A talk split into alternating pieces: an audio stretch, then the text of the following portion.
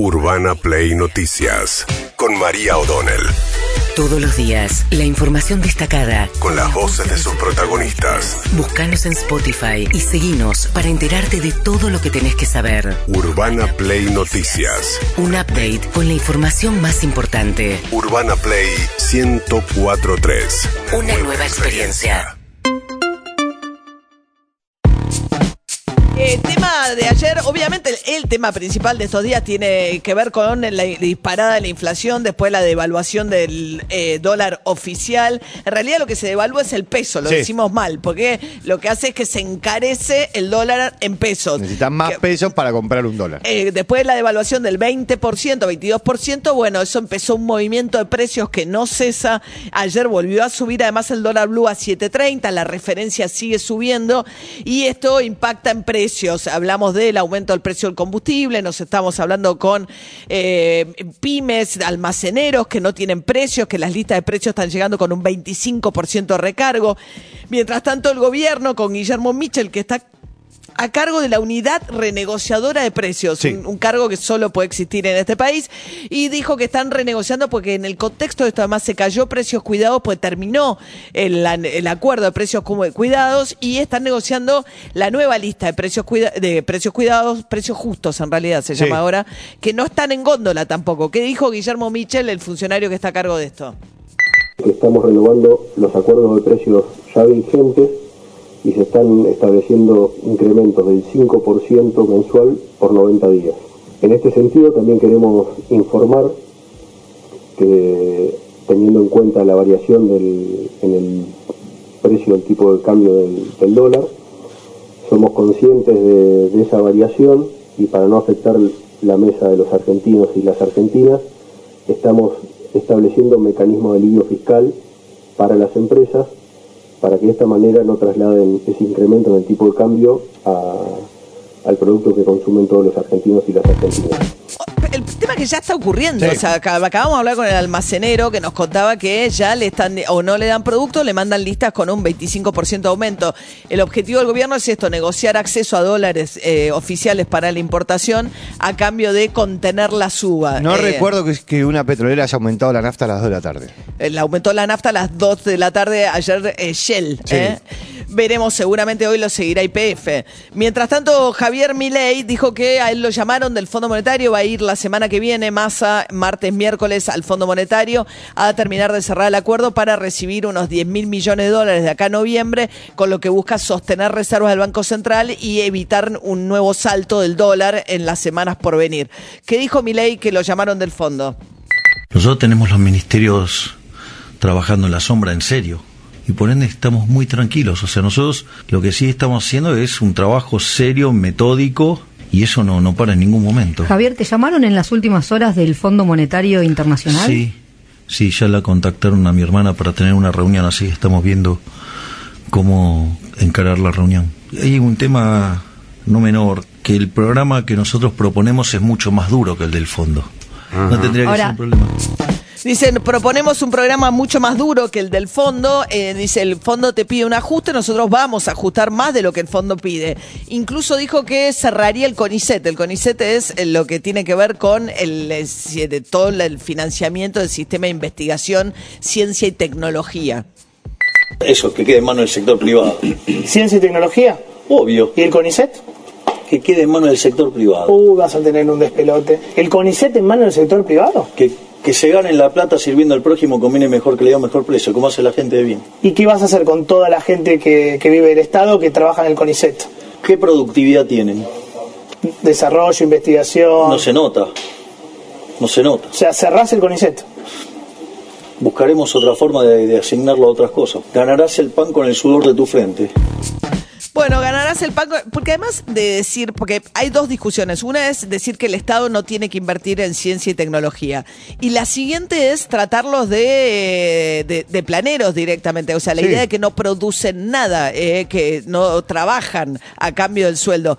Por lo general trabajan muy duro por sueldos que podrían tener Muy bajos. mu- mu- mucho mejores, muchos de ellos en el sector privado y apuestan a la investigación. Este, no son ningunos privilegiados este, los integrantes del CONICET. No, para y- nada, digo, digo, los mayores desarrollos de la humanidad en general lo dieron los científicos que trabajan en los estados, digo, eh, internet, de ahí en adelante, eh, digo, pueden elegir lo que quieran. Sí, ahora dijo, mira, hay un alguien en Twitter, Alejandro Frenkel, dice, Milei dijo que cerraría el CONECET y dijo que su modelo a seguir es Irlanda, un país que lleva años de inversión pública récord en inversión y desarrollo. Dice, en Irlanda el gasto en ciencia y tecnología es 1.3 del PBI, acá es 0,5. Bueno, ¿qué más dijo Javier Milei en un, raíz mediático total en Sí. el que insiste con, por ejemplo, utilizar vouchers para la educación y la salud pública? Nosotros te damos los recursos para que vos decidas dónde vas a tomar O la que yo prestación. no voy a perder mi salud pública gratuita. Exactamente, vos no perdés eso. Lo que- es más, te doy el poder para que elijas quién te va a prestar ese servicio. Entonces pones a todos los oferentes del sector a competir. Vos podés financiar a las instituciones, que eso termina siendo un acuerdo entre esas instituciones y el Eso, Estado. eso es financiar la oferta, que es lo de hoy. Eh, exacto, y eso genera un montón de corrupción. Esos recursos se destinan para cualquier otra cosa menos para prestar el servicio. Entonces vos tenés además una deficiente calidad de prestación. Bueno, que eh, en este caso contestó Nicolás Crepalac, que es ministro de Salud de la provincia de Buenos Aires, de que esto se ha aprobado ya en, to- en otros países. Lo pintan como novedad, algo que, que ya es muy viejo y que ya ha fracasado en todo el mundo. Me llama bastante la, atención porque en teoría se trata de, de personas con formación en economía, pero la verdad que la economía de la salud, eh, desde los años 70, que, que- que comienza como, como una disciplina, comprende que la salud es un mercado imperfecto por definición. Eso quiere decir que la lógica de competencia de mercado no funciona. ¿Cuál fue la experiencia concreta de las cosas que se hicieron parecidas a lo que él dice? En todos los lugares donde hay eh, poca población, donde no son los grandes centros urbanos, se cerraron la enorme mayoría de los hospitales públicos. Eso pasó, por ejemplo, en Colombia. Bien, mientras tanto, Javier Milei habló acerca de cuál es su estrategia electoral. Es muy interesante también el posicionamiento de cara al balotaje. Él está intentando eh, juntar un, eh, un porcentaje de votos que le permita ganar en primera vuelta, digamos, sería el objetivo. ¿Dónde va a ir a buscar esos votos? A los votos de Patricia Burrich. Además de que están todos eh, tratando de que aparezcan las personas que no fueron a votar porque cayó 10%, 10 la participación. Sí. Es la misma esperanza de masa. Es un contexto muy du- duro para el oficialismo para salir a buscar eh, votos, para el ministro de Economía, nada menos. Hay do- eh, dos millones de personas que no fueron a votar. Pero lo que plantea mi ley es básicamente llevarse el voto de Patricia Burrich.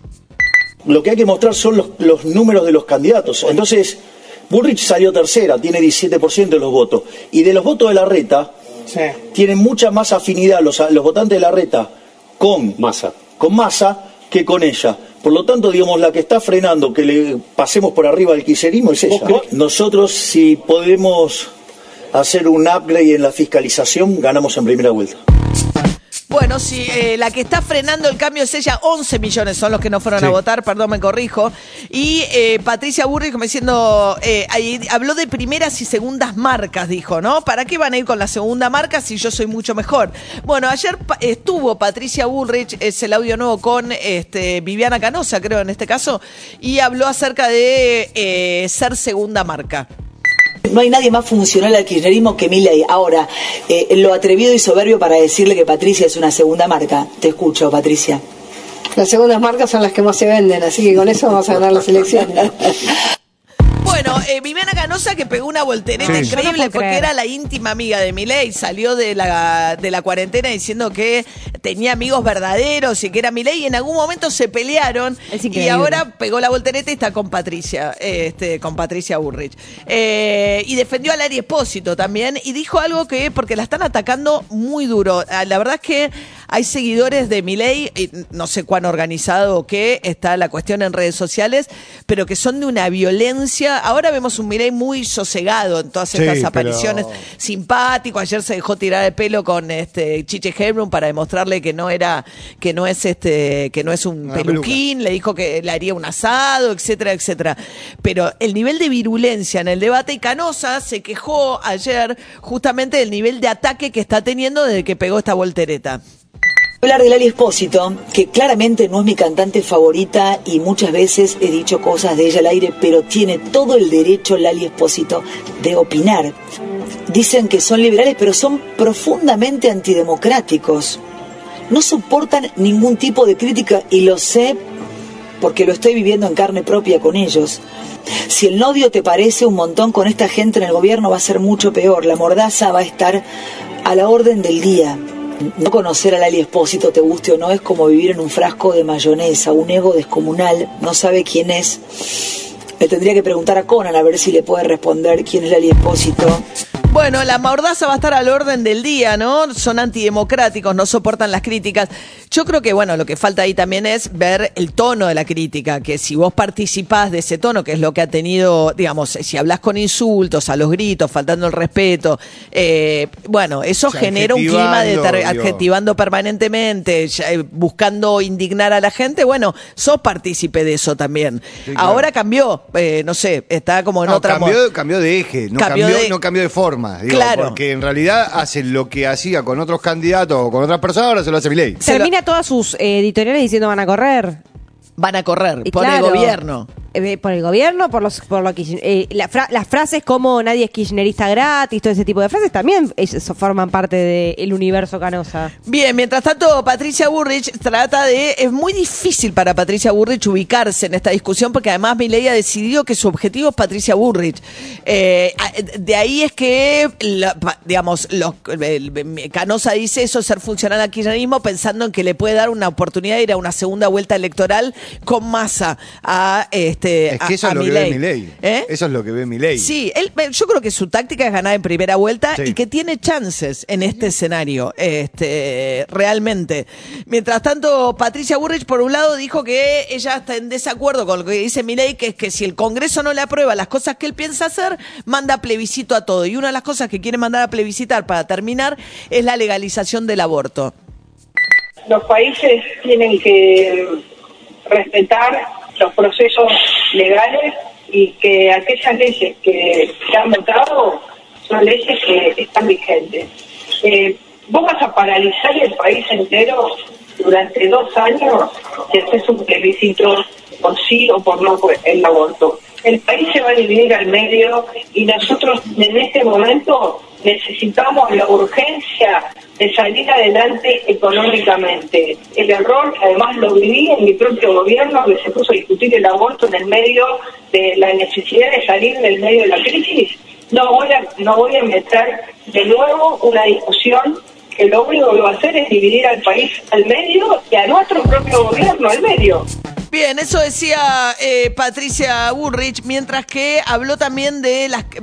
Se volvió muy personal también eh, la- las críticas de eh, Javier Milei a Patricia Burrich, acosó a Guillermo Yaco, el marido de Patricia Burrich, que tiene vínculos con la colectividad judía, de haber promovido un abucheo que recibió Milei cuando fue un acto de la AMIA. Lo abuchearon porque él había votado en contra de un paquete de leyes que Sí. incluía decretar duelo por el día del atentado de la AMIA, duelo, pero había decidido que era intervención del Estado y votó en contra. Después se dio cuenta y quiso cambiar el voto y le explicaron que en el Congreso no se puede cambiar el voto. En ese contexto, Patricia Burri salió a defender a su marido. y quien conoce a, mi marido que lo está atacando con, total y absoluta injusticia, que saben que es un- una persona absolutamente transparente, que no se mete en política, eh, acusarlo de haber sido responsable de lo que pasó en, en la AMIA el día del acto, eh, la verdad que es una injusticia. Bien, un asunto bastante personal a esta altura, con una relación muy aceitada entre Milei y Macri. O sea, Sí. Macri sigue teniendo un juego a dos bandas que tiene preocupados a algunos integrantes del PRO, especialmente, digamos, en este contexto en el cual Patricia Burrich duda entre retener el voto de Horacio Reyes Larreta o ir a competir con Milei por el voto este, más, re- más extremo en términos de las propuestas de cambio. Urbana Play Noticias.